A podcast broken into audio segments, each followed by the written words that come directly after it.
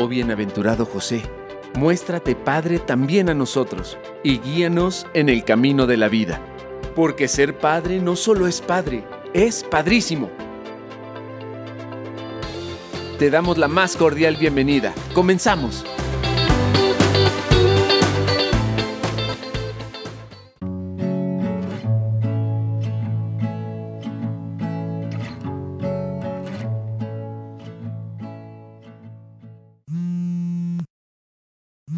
Bueno, ¿Estás ocupado? ¿quién habla? Pablo. Manuel. Uy, ¿en serio que esta nueva faceta de papá responsable te pone medio menso? ¿Qué onda, Pablo? No, perdóname, no te reconocí. Pues sí, se nota. Bueno, ¿qué pasó? Uy, ¿tienes mucha prisa o qué? Bueno, ustedes me celan peor que mi esposa, me cae. Pues es que antes te veíamos más seguido. Pues sí, pero tengo una responsabilidad en casa. Ya sabemos, ya sabemos. Lo dices cada vez que puedes. Bueno, Pablo, pero dime, ¿para qué me hablaste? Ay, pues me quedé pensando lo que me dijiste de los padres responsables y ese rollo. Todo ese rollo que te echaste. Me dejaste pensando mucho. Oye, pues qué bueno, ¿no? No, al contrario, qué malo. Cuando pienso en las cosas siento que necesito cambiar. Por eso quería hablar contigo. Ay, Pablo, vas a ver cómo los cambios que se hacen con amor y buscando mejorar la relación con la familia siempre dan frutos positivos. Pues a ver, Mira, yo creo que lo más importante es recibir con amor y compromiso a sus hijos.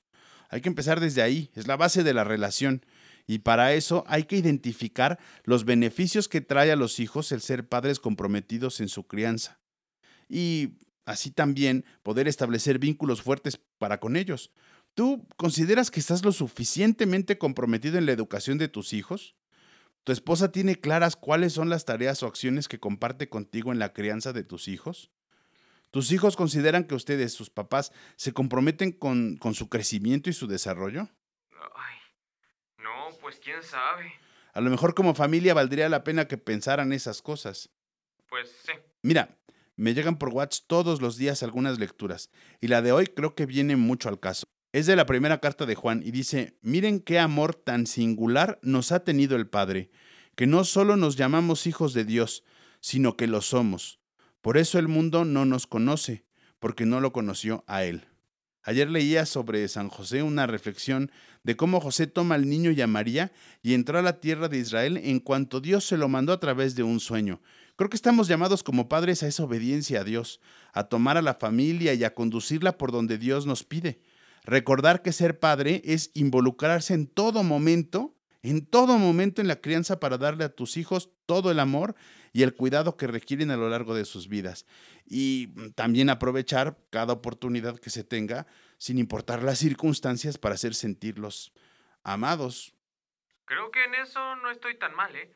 Sí procuro que mis hijos sepan y recuerden cada que puedo cuánto los amo. Ahora, fíjate, cuando una madre comparte la crianza comprometida con su pareja, puede identificar el apoyo que los niños requieren para así poder sostener sus procesos de crianza y también acompañarlos de manera responsable y comprometida en ese importante camino de crecimiento. Creo que es muy importante, vamos, no solo lo creo, también hay profesionales que lo dicen, que es muy importante compartir las decisiones de la crianza en pareja. Y bueno, los hijos que tienen padres comprometidos son en primer lugar educados con equidad y con respeto. Lo, esto se ve reflejado en sus formas de expresarse, en sus formas de actuar. Son también niños y adolescentes que saben cuidarse y expresar sus sentimientos de forma adecuada. Y los hijos que construyeron vínculos afectivos fuertes les ayuda a tener seguridad en sí mismo. ¿Tú no quieres unos hijos seguros? Claro que sí. Tienes toda la razón. Eh, ¿Por dónde empiezo? Pues como todo en el matrimonio, dialogando con tu esposa y llegando a acuerdos. Me parece buena idea. Invítale a una cenita.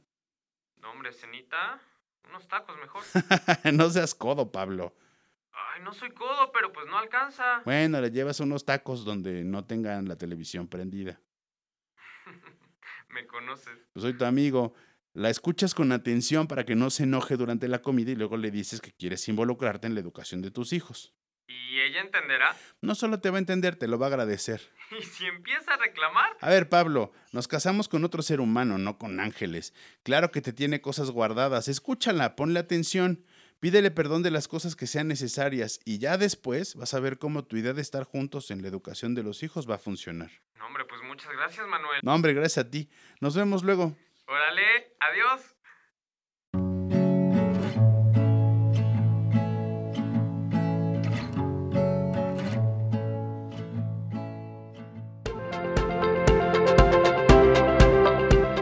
Todos podemos encontrar en San José ese hombre que pasa desapercibido, el hombre de la presencia diaria, discreta y oculta a un intercesor, un apoyo y una guía en tiempos de dificultad. San José nos recuerda que todos los que están aparentemente ocultos o en segunda línea tienen un protagonismo sin igual en la historia de la salvación. Te invitamos a dialogar y reflexionar durante las siguientes entregas y así redescubrir que ser padre es padrísimo. Hasta la próxima. Esta es una producción de Dimensión Familia de la SEM y PPC. Antorchas Vivas Producciones.